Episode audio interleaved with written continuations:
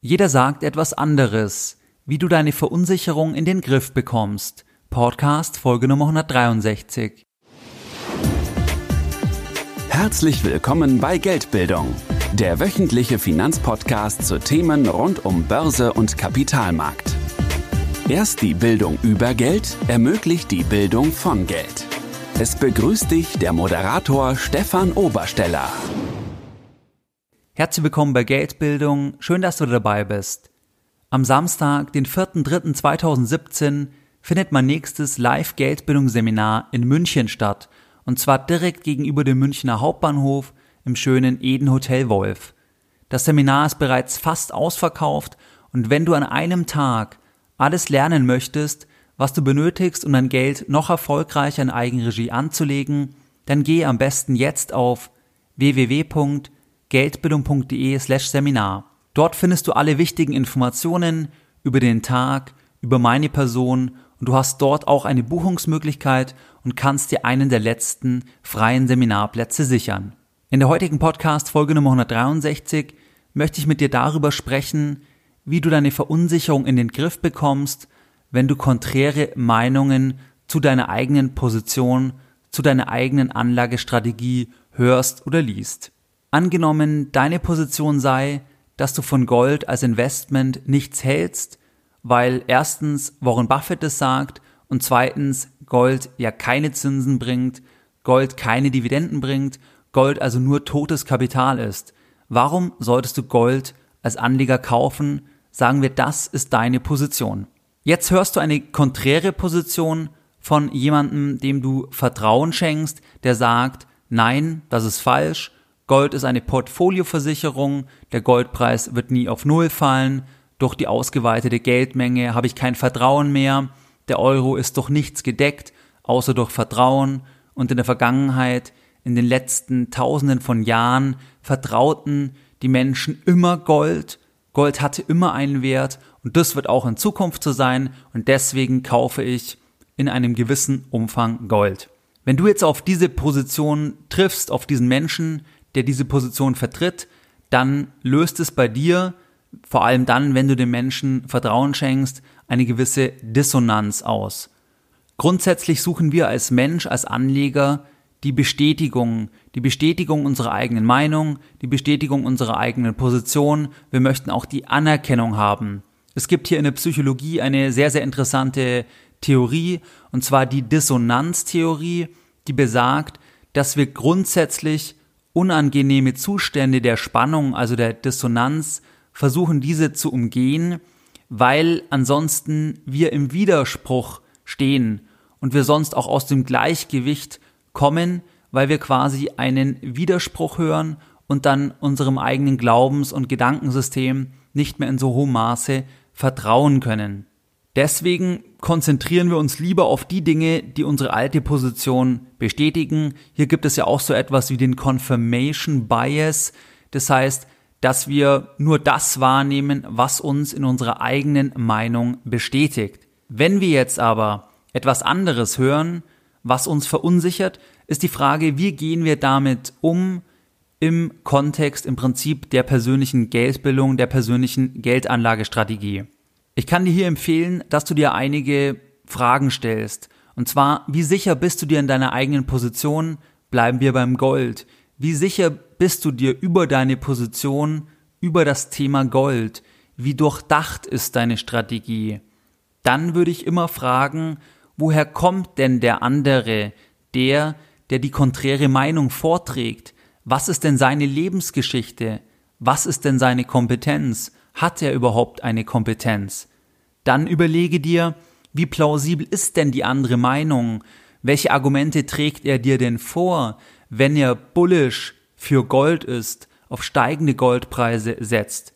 Gibt es hier, das ist ganz, ganz entscheidend, vielleicht Interessenskonflikte, weil vielleicht kommt die Position von jemandem, der einen Goldhandel hat, dann ist natürlich klar, dass der eher pro Gold sein wird, weil er Gold auch verkaufen möchte.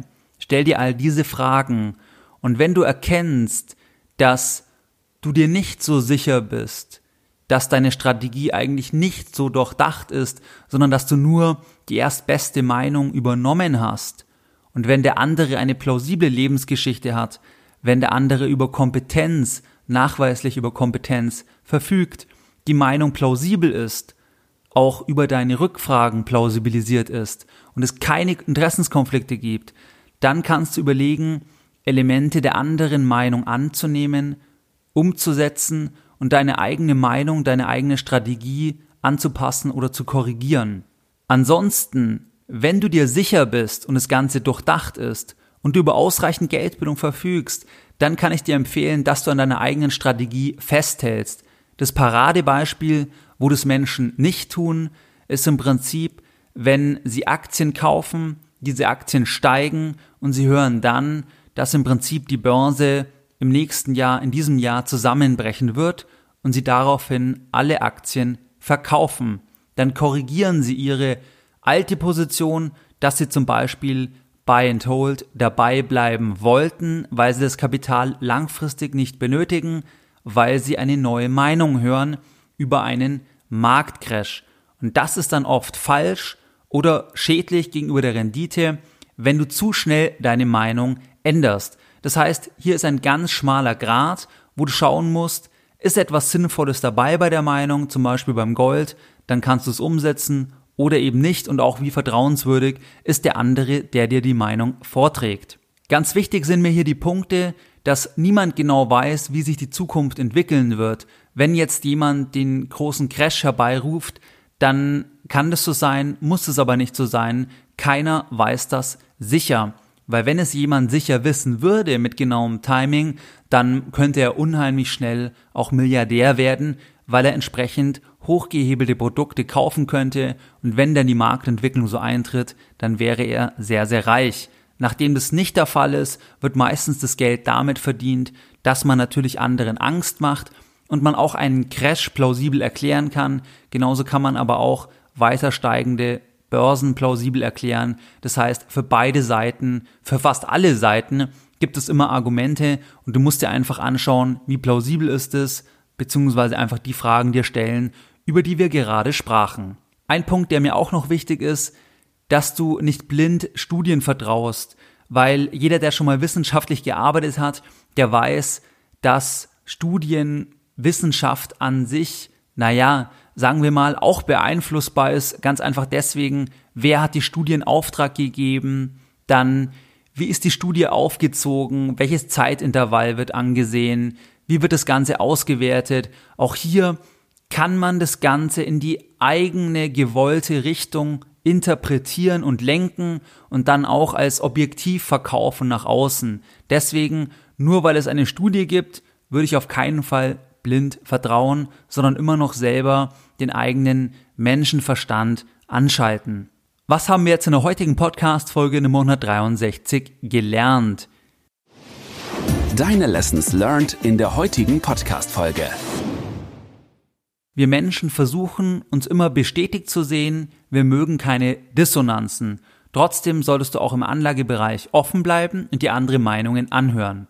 Du kannst dir generell die Fragen stellen, wenn du eine konträre Meinung hörst. Wie sicher bist du dir in der eigenen Position? Wie durchdacht ist deine Strategie? Woher kommt der andere, der, der die konträre Meinung vorträgt? Was ist seine Lebensgeschichte? Was ist seine Kompetenz? Wie plausibel ist die andere Meinung? Gibt es Interessenskonflikte? Weil zum Beispiel der, der positiv über Gold schreibt und selbst einen Goldhandel hat, ist natürlich etwas gebiased. Genauso der, der Immobilien verkauft, ist gebiased, wenn es um Immobilien geht. Genauso der Versicherungsmakler, wenn es um Versicherungen geht und so weiter. Jeder hat irgendwo Interessenskonflikte und du solltest dir die Frage stellen, wie eklatant sind die in genau dem Punkt, wo die ganze Sache konträr zu deiner eigenen Position läuft. Ansonsten empfehle ich dir, dass du deine Strategie nicht zu schnell änderst, nur weil du etwas anderes hörst, wenn du das Ganze durchdacht hast.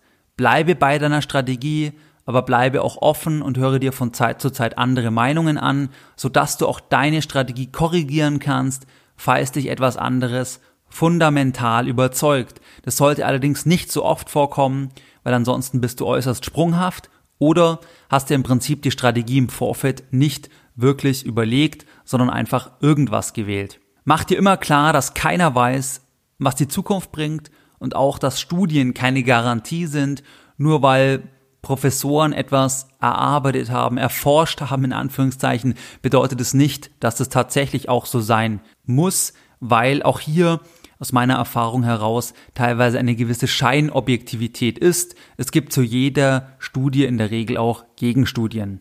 Wie du es gewohnt bist, möchte ich auch die heutige Podcast-Folge Nummer 163 wieder mit einem Zitat beenden und heute ein Zitat von mir selbst von Geldbildung, was wie folgt lautet.